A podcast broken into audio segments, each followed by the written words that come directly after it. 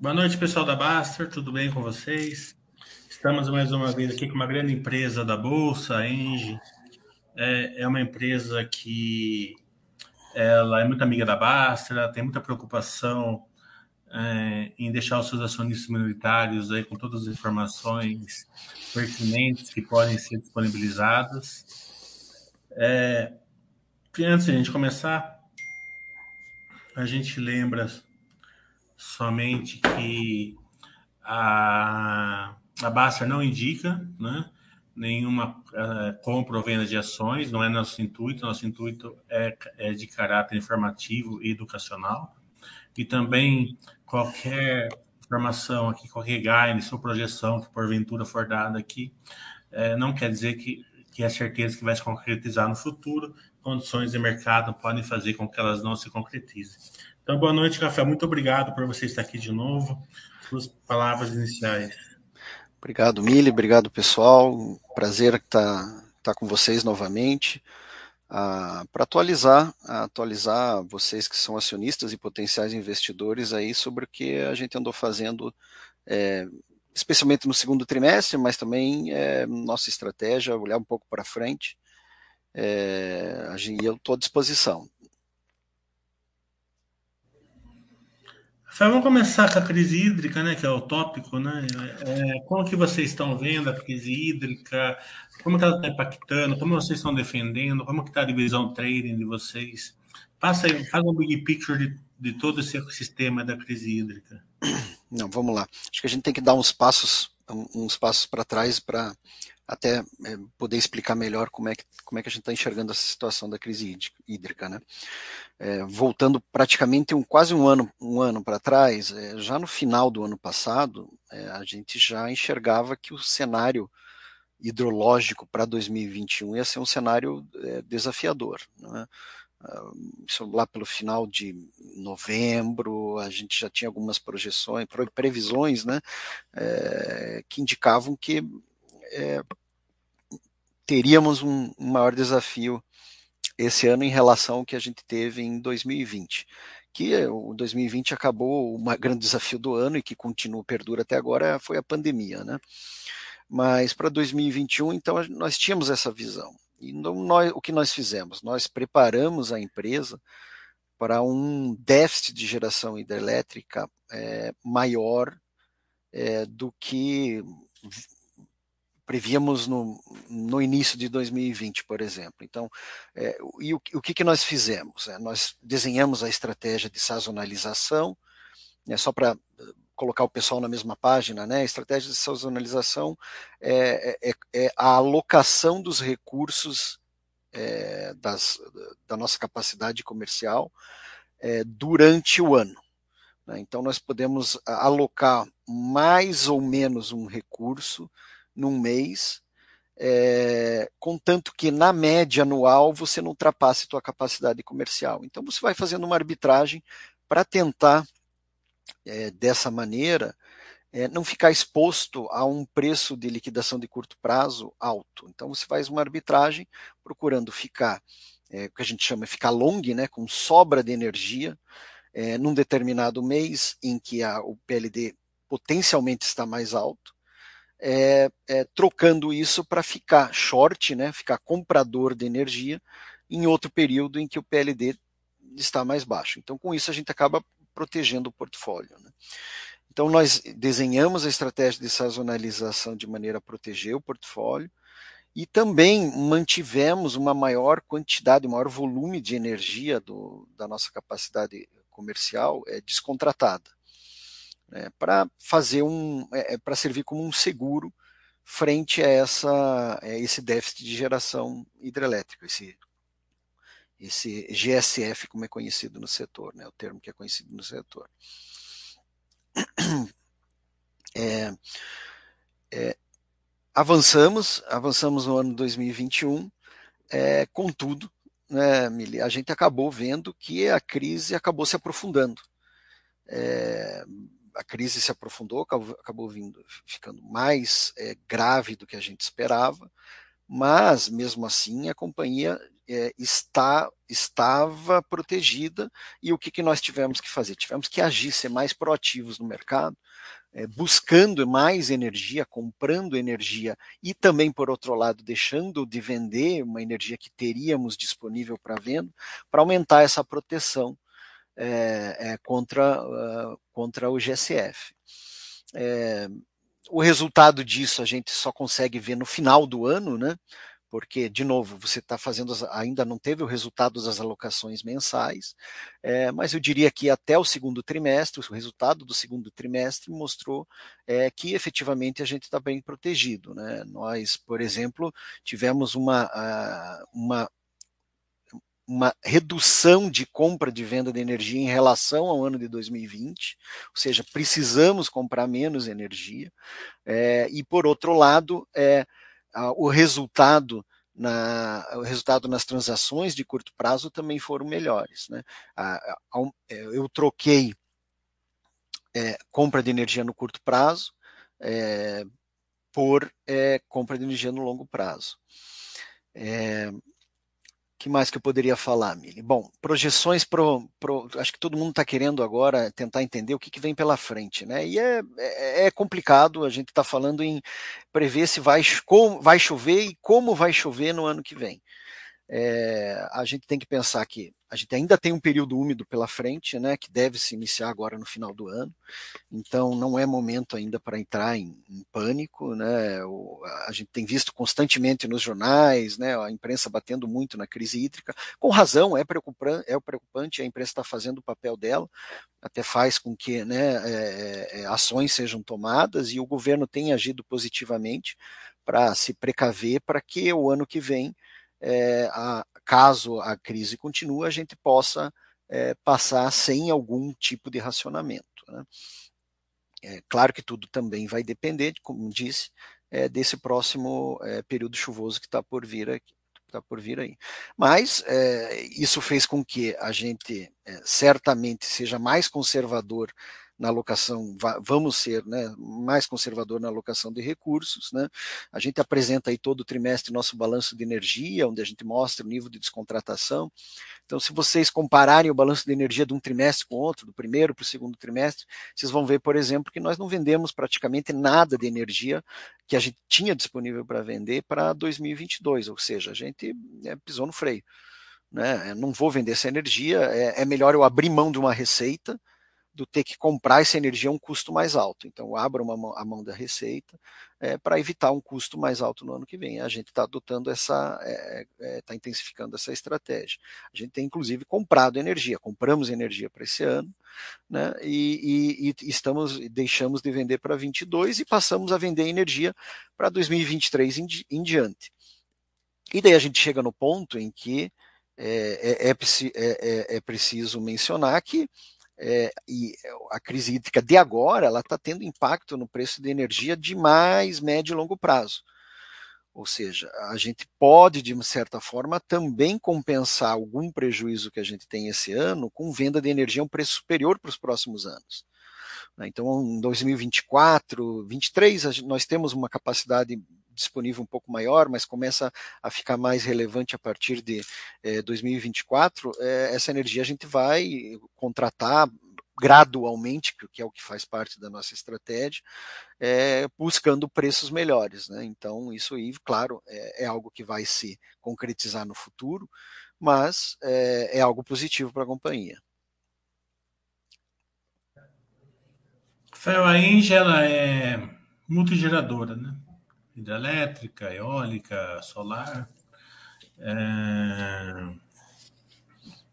É, todas essas fontes é, de geração, elas, elas conseguem proteger e, e, e é, a Engie nessa, nessa crise, e, e, além disso, ela consegue gerar um valor é, acima, por exemplo, você pega um PLD mais alto, você pega a energia sobrando do solar e, e vende, vocês conseguem fazer esse mix, hein?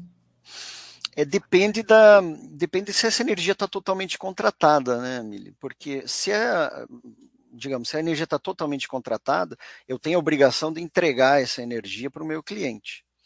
Né? Agora, o que pode acontecer, o que aconteceu é, no início desse ano e também no segundo trimestre, é uma maior geração, por exemplo, nas fontes eólicas. As eólicas estão gerando muito bem esse ano. Né? Até, até acabam corroborando aquela, aquele ditado que é, quando chove não venta e quando não chove venta, é o que está acontecendo esse ano, né? As eólicas estão batendo recorde em cima de recorde de geração. E nós tivemos uma geração a maior de, das eólicas aí no segundo trimestre, que foi inclusive um dos motivos que nos fez precisar comprar menos energia é, para repor a energia hidrelétrica que não foi gerada. Né? Então, essa complementaridade, que é o que acontece tendo várias fontes, é bastante positivo efetivamente. Né? Então, se uma fonte não está é, tendo algum, enfrentando algum problema, é, uma restrição de geração por falta do combustível, que é, no, no caso da hidrelétrica é a água, é, outra pode estar tá se beneficiando com excesso de combustível, que no caso da eólica é o vento. Né? Então, você acaba tendo, de certa forma, uma compensação e acaba isso acaba servindo como um RED, né? mitigando o risco. Então, é, é, é, algo que nós enxergamos como uma, uma, uma, uma vantagem competitiva também. Futuro é ficar mais eólica, mais solar, mais biomassa e menos hidrelétrica no futuro? Vocês acreditam nisso? É, o Brasil ele tem crescido já há alguns anos, basicamente em fonte eólica, agora começou a crescer em fonte solar. Né? E por quê? Porque a eólica se tornou a fonte mais competitiva em termos de é, custo de implantação. Né? É, o, o, custo de implantação teve uma, né, com, com a melhora da, também, né, decorrente da, do avanço da tecnologia, né, capacidade, é, fator de capacidade maior dos aerogeradores, né, com capacidade de produzir mais com mesma quantidade, né, de, de vento, vamos dizer assim, tentando simplificar, né, é, isso aumentando, isso acaba, acabou aumentando os retornos, fazendo com que eles sejam projetos mais competitivos, e que acabou acontecendo, né, nós não vemos mais leilões do governo, por exemplo, contratando muitas hidrelétricas. Né? Você basicamente tem contratado as renováveis, é, que eólica e solar, que por outro lado, né, é, tem a questão de trazer uma intermitência na geração, que acaba exigindo mais de outras fontes, como a hidrelétrica, que tem uma, uma capacidade maior de regular a geração, porque é, ela tendo água no reservatório, ela tá, é despachável a qualquer momento. A eólica não, é, é, tem vento, você tem que despachar, né, você tem que gerar essa energia. E a, a, a hidrelétrica ela tem essa, essa vantagem de poder fazer essa regulação via armazenamento do, do combustível dela, que é a água. Né. Então, o crescimento que a gente tem visto nos últimos anos, vindo de eólica e de solar, ele, ele, deve, é, ele deve ainda perdurar. Né? O Brasil ainda tem muita, é, muito potencial de expansão em fontes eólicas e em solar, e a solar está numa jornada em que a, a, a, eólica já passou, só que no estágio um pouco mais para trás. Né? Ela também está caindo bastante é, o, o, custo da implantação, embora desde o ano passado a gente tenha visto, por exemplo, é, um, um, um, contratempo com a, é, né, com, a, com a variação cambial, que acaba encarecendo, né, é, mas de qualquer forma tem avançado bastante. Né, e, e outro ponto é que os, os projetos, eles acabam, os melhores projetos vão se esgotando, e isso para qualquer fonte. Né? A, a, próxima usina a ser construída, ela não vai ter um fator de capacidade, ou seja, vai ser tão é, é, eficiente como a que foi construída anteriormente a ela porque senão ela entraria primeiro na fila. Né? Então, com o tempo, a capacidade, o fator de capacidade dos projetos por fonte vão caindo.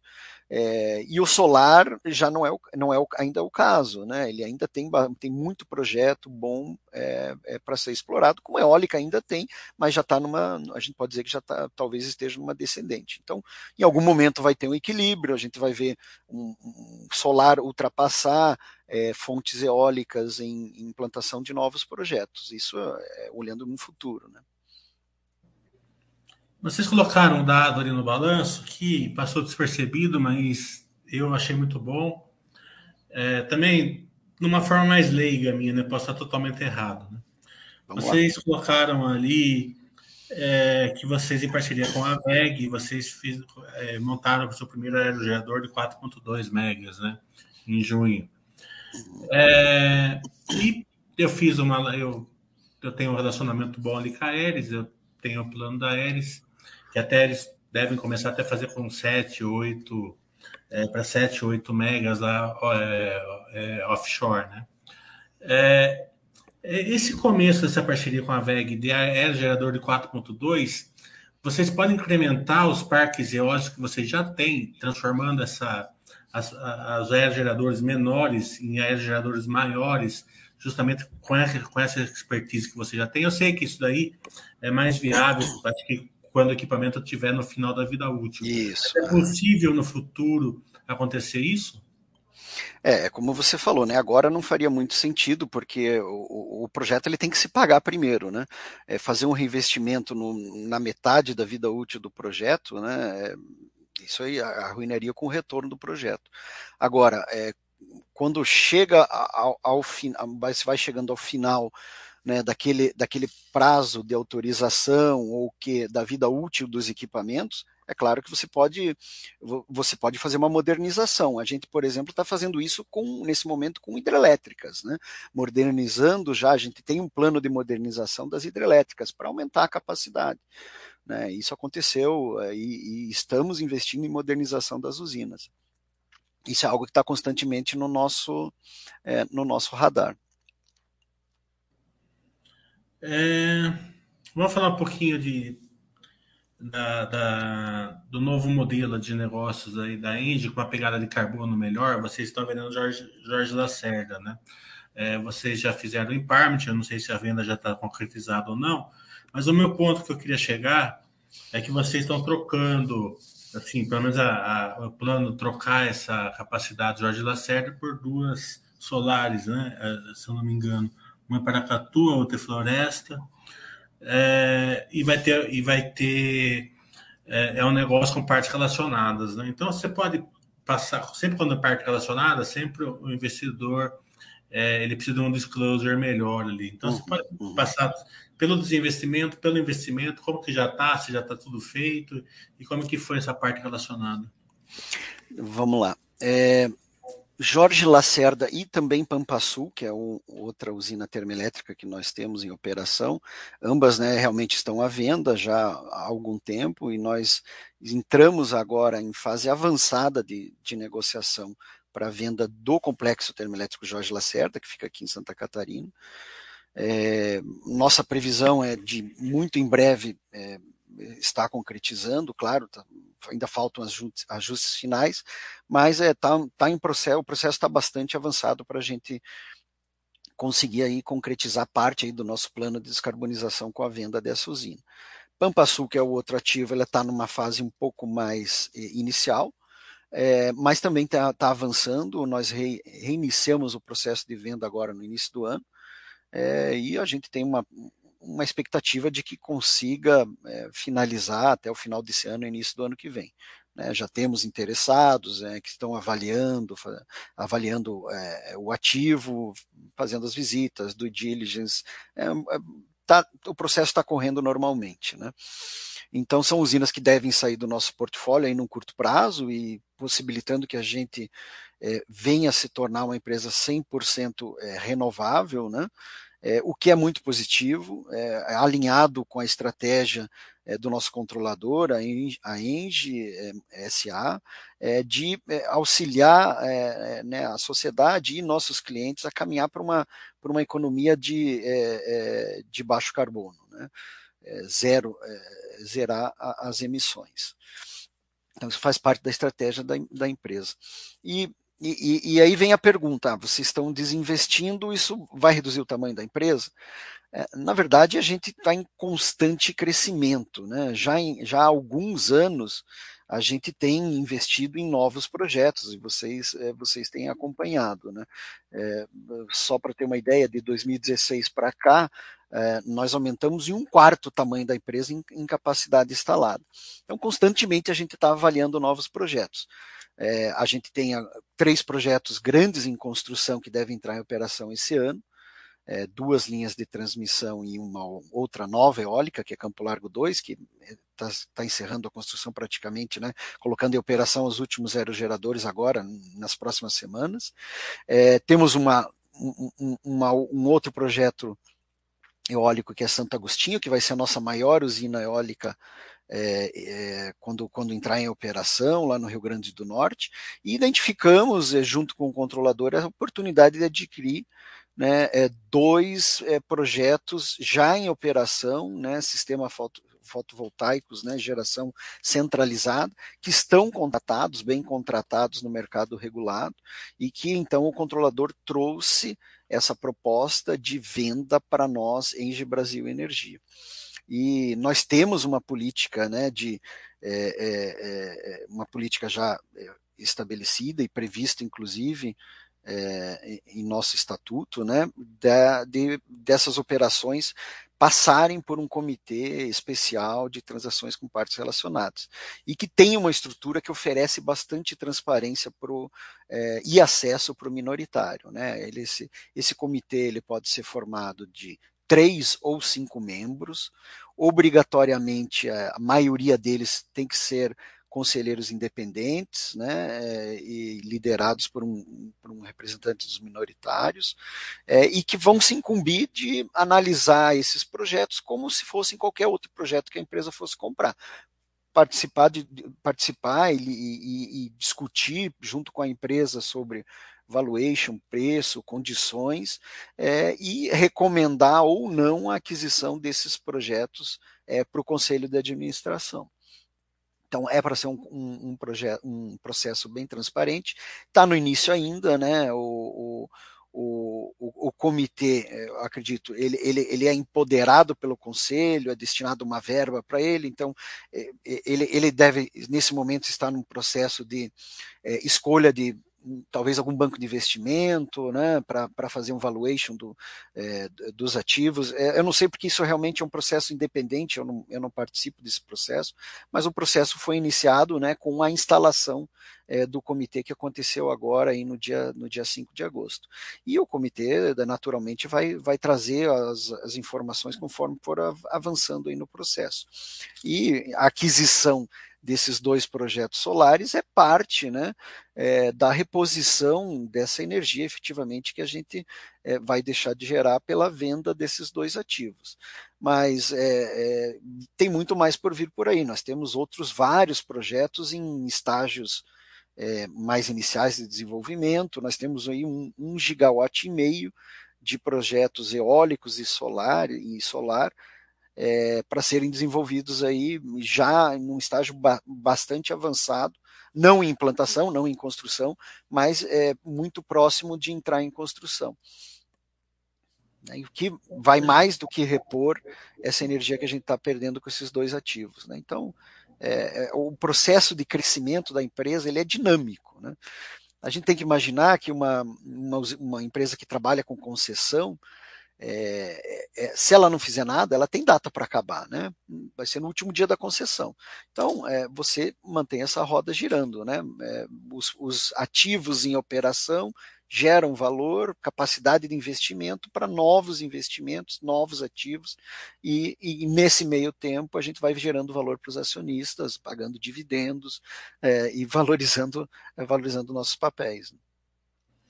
A gente não tem dúvida nenhuma que vocês vão conduzir essa, esse investimento da melhor maneira possível. Mas é uma pergunta que sempre o pessoal tem dúvida, então é bom fazer. É, eu ia perguntar agora de Campo Largo 2, mas você já respondeu que já vai entrar em operação. É 160 mega, né, se eu não me engano. É 360. É, mas essa, a parte que está entrando na operação é 160, né? É, o remanescente, sim. Uhum. É...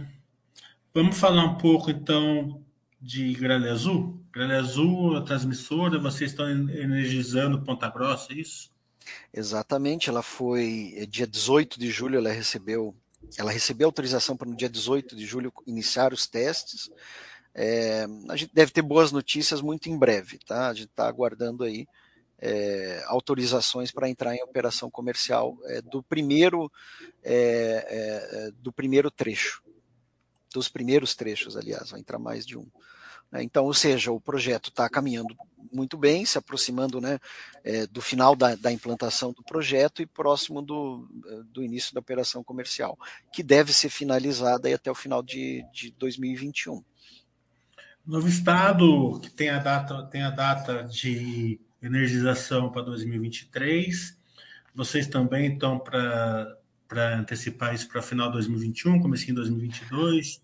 É, Teve um acidente exato. lá, infelizmente, né? Uhum, é, que é. atrasou é. um pouco, infelizmente.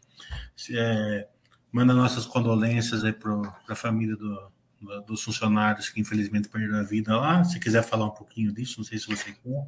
É, sim, é, foi, um, foi um evento lamentável, né, envolvendo empregados terceirizados, né, da, da empresa é, que foi contratada para é, construir o trecho norte lá do, do projeto. É, a, o que nós, nossa preocupação instantânea foi com a, com a, com a segurança né, é, e a saúde desses é, dos envolvidos e dos demais demais trabalhadores, né, a obra foi paralisada naquele momento. É, a gente exigiu que, o, que a contratada fizesse inspeção em todas as, a, a, todas as torres que já haviam sido levantadas, né? Esse processo, e inclusive não só naquele trecho, como em outros trechos com outras empreiteiras contratadas, é, nós terminamos essas, essas inspeções foram finalizadas, né?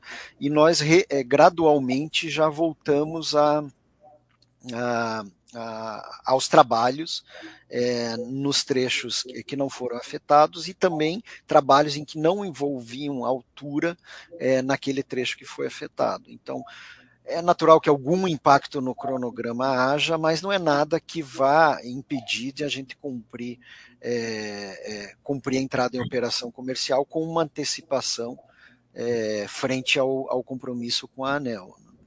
É, de novo, no momento, a nossa preocupação é que é fortalecer os protocolos né, para garantir a segurança e a saúde é, dos trabalhadores que estão trabalhando nessa, na implantação desse projeto. Né. É, quero crer que vocês estão prestes a energizar ali o trecho de Serra Pelada ali. energizar não, ainda mais, mais alguns meses. É, a, a, o início da energização, se eu não me engano, é, marcado ali para novembro, início de dezembro. A gente estava procurando até antecipar, a gente estava divulgando né, início da operação em dezembro, mas até procurando antecipar, mas, de novo, a gente está avaliando agora, a nossa preocupação continua sendo com a saúde e segurança, é, né, melhoria dos protocolos, para evitar que qualquer acidente venha a acontecer novamente. Né. É, no balanço da Engie, né, quando vocês estão em construção as transmissoras, ela entra receita e despesa, né? A receita ela entra não caixa e a despesa caixa. Né?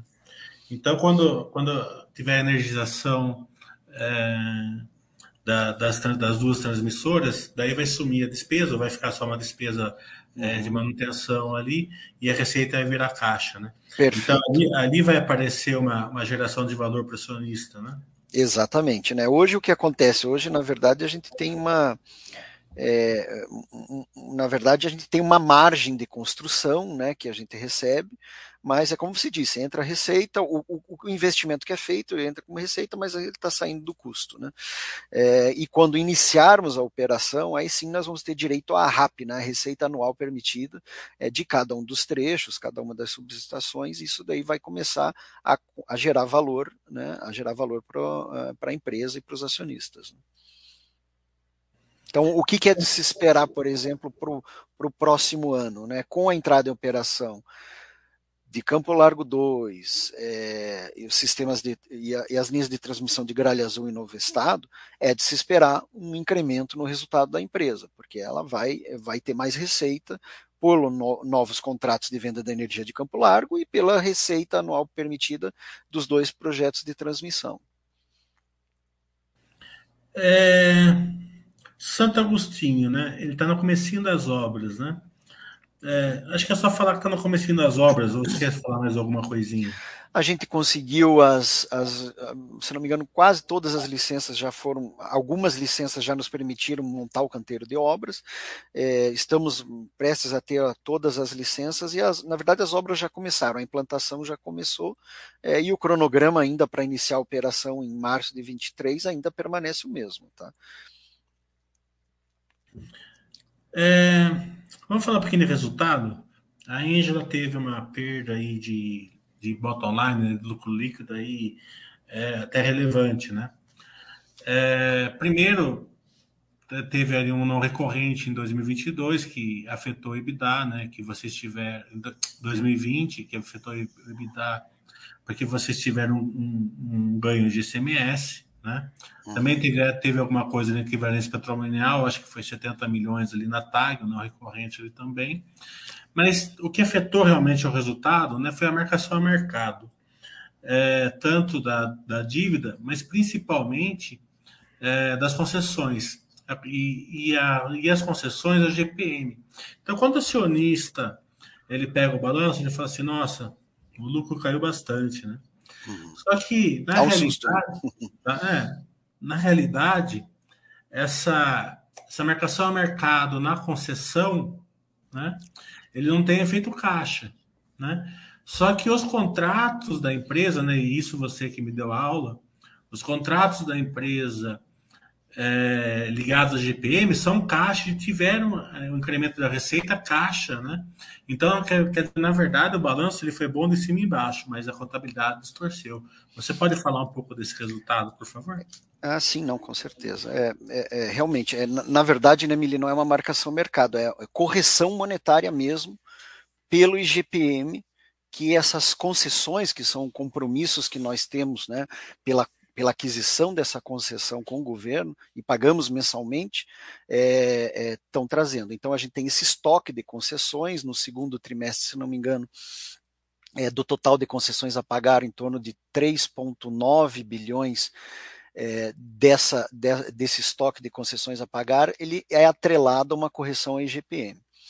Então, é, é, a gente acaba recebendo, quando há um, um, um, avanço do IGPM, como aconteceu, né, e todo mundo está sentindo isso, é, muito acelerado, a gente primeiro sente, sente o impacto na, no, no, custo da, é, no nosso resultado financeiro, porque impacta nesse momento as concessões a pagar, principalmente o IGPM. Né? É, a gente também tem impacto do, da aceleração do IPCA, né? aí também, também em concessões a pagar e também, também na dívida, naturalmente, né? É, é, mas o impacto é, é, é, imediato e acaba prejudicando o lucro líquido, né? porque o, a despesa financeira acaba subindo bastante. É, mas é, como você disse, a empresa ela procura de certa forma, se proteger também é, é, dessas acelerações. Então, nós temos uma parcela da, dos nossos contratos que são direcionados para o mercado livre, né, é, que é, é, é possui correção pelo IGPM. É, nós temos um estoque de, de só para vocês terem uma ideia, um estoque de contratos é em torno de 5 bilhões. Então, ele é maior do que estoque de concessões a pagar é, atrelados à IGPM. Né? Então, existe um RED, só que a questão é que tem um descasamento. É, os nossos contratos eles estão sendo reajustados agora e aquela parcela ela vai vir com um valor superior. Mas é, o total do benefício do reajuste você vai ver durante, o, durante a vida desse contrato. Então a gente acaba recuperando, o descasamento é esse, né? o impacto é, é você recebe na, no momento da, da, aceleração da inflação e é, a receita você vai recebendo conforme o contrato vai avançando, conforme o reajuste contratual na data base dos contratos. Né? A gente já começou efetivamente a ver um, uma aceleração nos, eh, nossos, nos preços da energia. Primeiro trimestre, o nosso preço médio subiu 6,5%, no segundo trimestre, mais 4,9%. Então, mostrando que efetivamente a gente é, vai recuperando com o passar do tempo esse, é, esse valor. Falando um pouquinho de estrutura de capital, vocês rodam uma estrutura de capital que gera valor para o acionista né? É, vocês poderiam pagar o, o, o, dividendo acordado, 50%, e derrubar a dívida líquida, e, né? mas não geraria tanto valor para o acionista, é, porque vocês conseguem pegar dinheiro aí a, a taxas pequenas que estão hoje ainda, né? E, e, a, e a EBITDA de vocês é altíssima, né? Então você gera um valor melhor assim.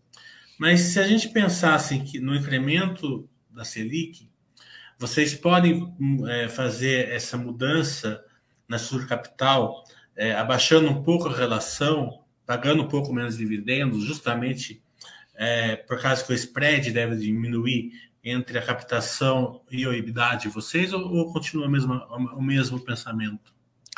Olha, acho que assim, a estrutura de capital ela está muito relacionada a alguns, alguns fatores, né? Claro, geração de valor para o acionista está por trás de tudo, né? Mas a nossa estrutura de capital ela está muito relacionada com nossos planos de investimento, é, né? Nosso, claro, nossa capacidade de, de pagamento, né? E, e, e também o, o custo da dívida que é o que está por trás disso, né? É o nosso rating também, né? É, por exemplo, nós não gostaríamos de, de ter uma estrutura de capital, um nível de endividamento que viesse, por exemplo, a comprometer o nosso rating AAA. Por quê? Porque ter um rating AAA é um diferencial, especialmente numa indústria de capital intensivo, onde você precisa de muito financiamento. Né? Então, é, ter um, um rate AAA nos dá acesso a capital e a taxas mais é, competitivas, o que gera valor para o acionista. Né? Então a gente constantemente está avaliando ah, uma estrutura ótima, uma estrutura mais eficiente. Às vezes a gente é, não encontra oportunidades de investimento, então você acaba desalavancando, mas é, isso são ciclos, né? Em outros momentos você encontra, aumenta, se tem um pouco de pressão, e nos últimos anos a gente conseguiu é, é, é, conseguiu ter uma oportunidade de readequar a estrutura de capital da companhia. É, alguns, alguns investidores, alguns acionistas ficaram preocupados com, né, com, com, o aumento do endividamento, mas já você já consegue ver que ela já começou a desalavancar. A empresa já está gerando muito caixa, é, já está cumprindo com seus compromissos, já está desalavancando. Mas novos projetos virão, novos, novo crescimento, né? Crescimento virá e a gente vai sempre fazendo, equilibrando é, essa estrutura de capital de maneira que é, gere o maior valor possível para o nosso acionista. Responder a pergunta do pessoal da Baster. É, o Bala de Prata tá perguntando se além do SG tem algum motivo para desinvestir nas termoelétricas. Né? Eu quero colocar a pergunta do Calvo junto, que se a crise hídrica é, é uma oportunidade, gera uma oportunidade de valorização das termoelétricas. É, bom, primeira questão, ESG sim, é, é, eu acho que é o carro-chefe nessa decisão, é, mas também tem outras, outros fatores. É, veja, existe um, um, componente de venda da energia por trás dessa é, intenção de, é, de descarbonizar, né, de ir para um produto e, e, levar a sociedade para uma, uma economia é, mais neutra em emissões. Né. Existe uma tendência e, de compra de produtos que é, sejam sustentáveis, e na energia não é um produto diferente. A gente viu nos últimos anos é, um volume muito grande é, um incremento muito grande no volume de, de, clientes que é querendo comprar o que é chamado no mercado energia verde. É, muitos clientes hoje em dia eles querem escolher a fonte de qual vem a energia dela. Por quê? Porque para o cliente do produto dele é importante isso. Então tudo está relacionado. Né? É, você é, é, claro que existe cliente para todo tipo de energia, para todo tipo de fonte. Termoelétrica também encontra é, o, seu, o seu nicho, é, mas é, a gente está buscando crescer em renováveis porque a gente entende que o nosso produto e o produto do nosso cliente tem que estar alinhados. Né? Então, isso pode afetar, por exemplo, poderia afetar a nossa capacidade de venda para determinados clientes e poderia ser é um exemplo né poderia ser algo restritivo então é, tem muita coisa envolvida além do SG que na verdade também é o, é o, é o fator principal para essa decisão é, com relação a, a, se valoriza ou não termoelétricas é, assim é, é, é algo é, é, complexo, de, não é uma pergunta trivial, né? É, naturalmente, é, as, as termoelétricas agora elas estão é, nas manchetes, elas estão ajudando o sistema né, brasileiro a navegar por uma hidrologia é bem desafiadora. É importante que o sistema tenha flexibilidade, né, quando há falta de, há falta de, de água nos reservatórios. É, mas, assim, hoje o Brasil tem muita oportunidade de trocar termoelétricas é, é, menos eficientes por potencialmente termoelétricas mais eficientes no futuro. Né? A própria EPE já previa um, um, um crescimento bastante significativo em termoelétricas a gás é, pro, é, nos próximos, no plano decenal dela, por exemplo, para trazer uma maior flexibilidade para o operador nacional do sistema. Né? O Ricardo está perguntando por que, que vocês investem mais em eólica do que solares. É, se Eu tem que... estratégia, se foi somente planos, MEs, assim, ou planos que vocês fizeram. É, eu acho que de certa forma, né, é a questão da competitividade dos projetos, né? Conforme solar vai ficando mais competitivo, você é, vai acabar investindo mais por eles, né? O, o problema é que um, investimento, o fator de capacidade de um projeto solar é muito mais baixo do que de uma eólica. Né? O Brasil é, é abençoado pelos, pelo regime de ventos. Né? Nós temos fator de capacidade acima de 50% aqui, algo que na Europa é, é, inacreditável. Solar também tem um fator de capacidade muito alto, mas não, não, não chega perto do que chegavam os melhores projetos eólicos, por exemplo. Então, você tinha um, um investimento por megawatt-hora menor, de forma que você conseguiria conseguia oferecer essa energia por um preço menor, tendo o retorno que você exige. Então você era mais competitivo. Então, naturalmente, é, nós, não só nós, como o setor como um todo, cresceu muito em eólica nos últimos sete, oito anos, né? E vai continuar crescendo ainda, né? Tem muitos projetos sendo desenvolvidos, é, se, é indo para é, é, é, saindo do papel para os próximos anos, mas eu acho que a gente vai começar, como eu comentei agora há pouco, né, a gente deve começar a ver também um crescimento da, é, da geração solar que está se tornando mais competitiva. Você está no mudo. Isso, é. Isso porque a gente nem foi ainda para o offshore. Né? Offshore parece que tem 40 vezes no parque que está instalado hoje, onshore. Né? É, mas aí offshore, é, a questão também é que o o, o, capital necessário, o custo de operação é maior. Você imagine que hoje, para operar uma, uma eólica onshore, eh, eu não preciso de um barco, eu não preciso, né? não preciso navegar no oceano, né? Então o, o custo de operação é, é, maior. Mas, de novo, né, as tecnologias vão evoluindo e conforme as fontes vão ficando mais competitivas, é natural que elas vão sendo mais utilizadas. Né? O Bala de Prata quer saber assim que Conforme vocês vão tendo a conclusão dos projetos de desenvolvimento, aquele 1.5 GB que você falou, né? É, como que eles vão impactar o resultado da Engie, né? Aí essa, essa resposta é para cima, né? Porque o quanto vai depender de um monte de variáveis, a preço de energia, é. né? se você quiser falar. É, qual, como que você vai conseguir contratar essa energia, é, qual o custo de, né, o capex, né, o custo de investimento, como que você vai conseguir financiar esses projetos, então, é, é, todas as premissas de, que você vai precisar no valuation é, vão impactar nisso, é, nisso daí, né? Nesse resultado. Mas o bala de prata é para cima, viu? Não tem dúvida. O Cardel está falando, a gente está participando de muitas due diligências para aquisição de novos projetos.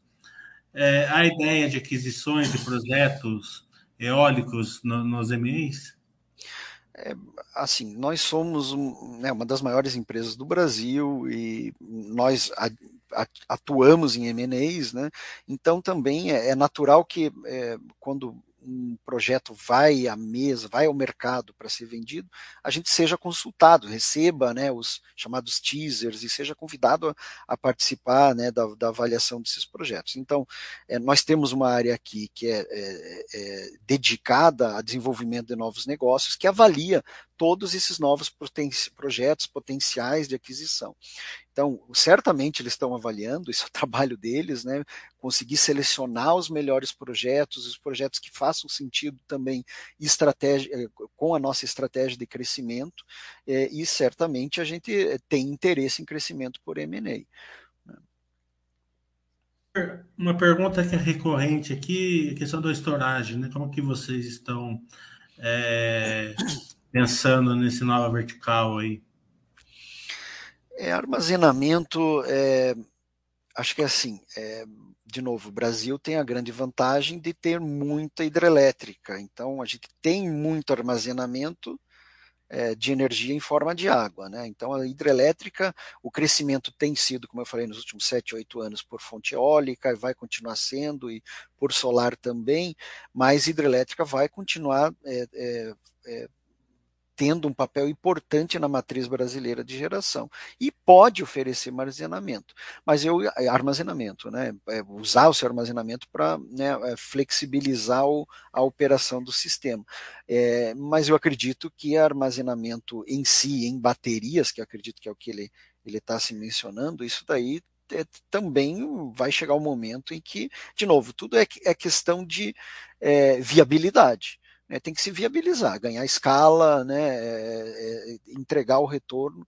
É, com certeza os investidores vão, é, vão direcionar os recursos para poder gerar valor.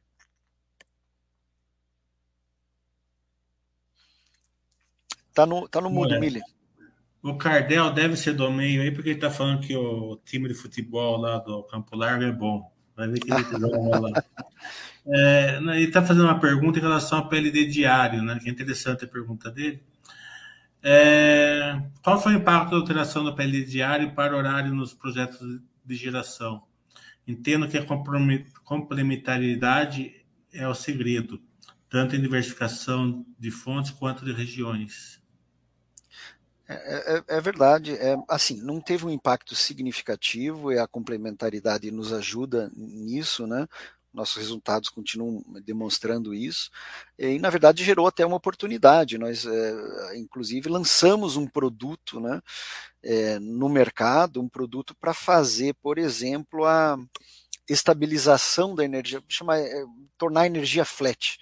Né, ou seja, estabilizar a geração de energia de alguma dos clientes. Por exemplo, você que, se, você que esteja exposto à variação do PLD diário, é, de certa forma, você pode contratar como se fosse um seguro conosco por meio desse projeto, desse, desse produto.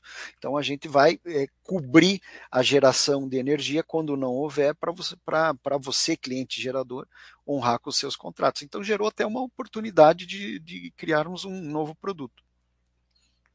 Por quê? Porque a gente tem um portfólio grande, um portfólio diversificado, né, com, com capacidade para fazer isso. Ricardo está perguntando: pode detalhar qual o valor que a, que a Engie dá para o Mercado Livre de Energia pensando no futuro? A nossa estratégia de crescimento já, não só no futuro, mas como no passado recente, tem sido via Mercado Livre. Né? É, a competição começou a ficar muito, é, muito acirrada no ambiente regulado. Né? Se você olhar nos últimos 10 anos, né, a, a gente encontrava poucas oportunidades de crescimento, de, é, de contratar projetos no, no ambiente regulado. acredito que o último leilão que nós vencemos em geração foi em 2016, é, com uma usina eólica, em um momento, em 2015, 2016, em um momento em que a gente também teve ali em 2014 e 15, é, foi exatamente isso, é, um, um, uma restrição, um, um período hídrico é, bastante complicado e a gente encontrou uma, uma possibilidade de contratar. Mas nosso crescimento nos últimos anos foi basicamente via contratação no Mercado Livre. Por quê? Porque é um mercado que está crescendo, deve continuar crescendo, né, com a migração dos, dos consumidores né, do, do, mercado cativo para o mercado livre, é, e, e a, onde nós também encontramos é, melhores, é, melhores retornos. Né? Preço no Mercado Livre e a gente consegue colocar o nosso produto com preços melhores que conseguiria um novo projeto no mercado regulado. Então tem muita importância o Mercado Livre para nós. Né? Toda a nossa estratégia comercial é, ela, ela leva em consideração a ampliação do Mercado Livre e é, o seu crescimento. Cardel está falando, é, que ele na conferência que vocês têm um plano aí, sei se é um guide, é uma projeção de comprar mil quilômetros de transmissões por ano nos próximos anos, e também se há um limite de investimento para implantação de parques eólicos, como a faixa de 5 milhões por mega.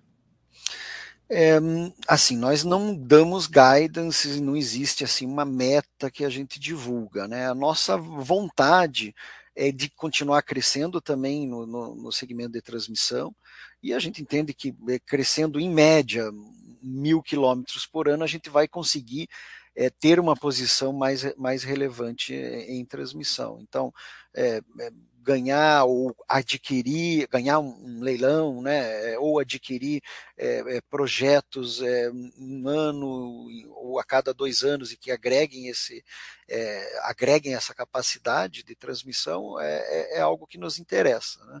Agora, restrição em termos de investimento é, muito difícil assim, ah, eu não vou investir se tiver um capex acima de 5 milhões. Depende, depende de quanto que eu estou vendendo essa energia, né? depende do meu custo de operação, o meu o, o custo do capital para esse projeto. É, é, é, só com um número é, é, eu não tenho como te responder, Cardial.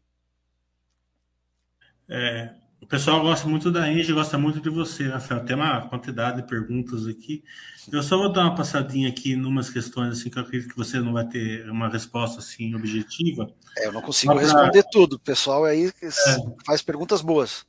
Não, sim, mas tem a taxação de dividendos, você não, não saiu ali, você não tem como prever. É, o, assim, é, exato. É, a gente está de mãos atadas, estamos todos no mesmo barco, é, né? O governo, é, eu não sei, me parece que ontem saiu de pauta, né? É. me parece que é, talvez não saia essa reforma tributária nem dessa forma e nem de outra forma. Pelo que eu vi, a reforma administrativa passou à frente, então é, parece que esse assunto meio que está é, tá esfriando, né? Vamos esperar sair a lei, depois a gente volta. É, assunto. exato, né? A Bala de Prata perguntando por que, que não trocou GP por IPCA, porque a concessão é diferente de. Né? Nós estamos. É, existe sim oportunidades é, de tempos em tempos de você solicitar, né, o Bala de Prata, a alteração do indexador. Tá? E nós temos uma janela até o final do ano, inclusive acho que foi, nós comentamos isso no nosso call de resultado, para trocar esse indexador de, em, um dos, em, um dos, é, em uma das usinas que é, tem indexação pelo IGPM. Mas é claro, isso depende da ANEL, né? não depende de nós. A nossa a solicitação a gente vai fazer. É, tem que pensar também né, que você é, tem que ajustar com também essa mudança daí no teu portfólio de venda de energia, né, porque senão você também fica descasado. Então tudo tem que ser bem pensado. Né? É, perguntar sobre giral, eu acredito que né, a resposta é a mesma do, do, do Basta, é, é, não tem muita novidade. Giral continua operando, mas ainda não veio para como a, a, não veio assim como Paracatu e Floresta ainda não foi oferecida pelo controlador para aquisição por nós. É, também a parte da NGSA na TAG. É, aquisição da NGSA, na, a participação da NGSA, não, não existe nenhum, pelo menos no momento, nenhuma previsão disso.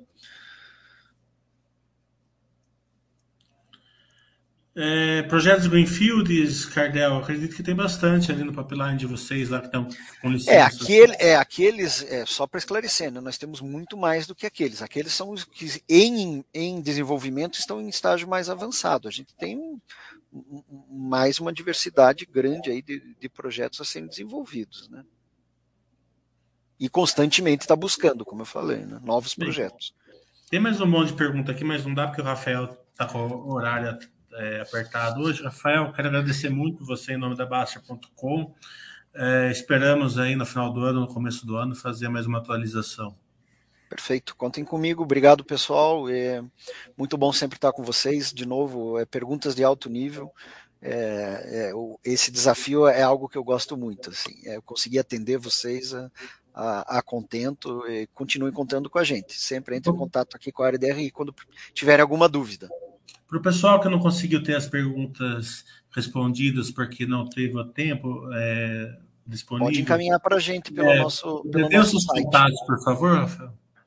É, pode mandar para o meu e-mail, rafael.bosio, que é o meu sobrenome, está aqui na tela, né? arroba eng.com. Tá bom. Muito obrigado. Tchau para todo mundo. Tchau, boa noite, pessoal. Um abraço.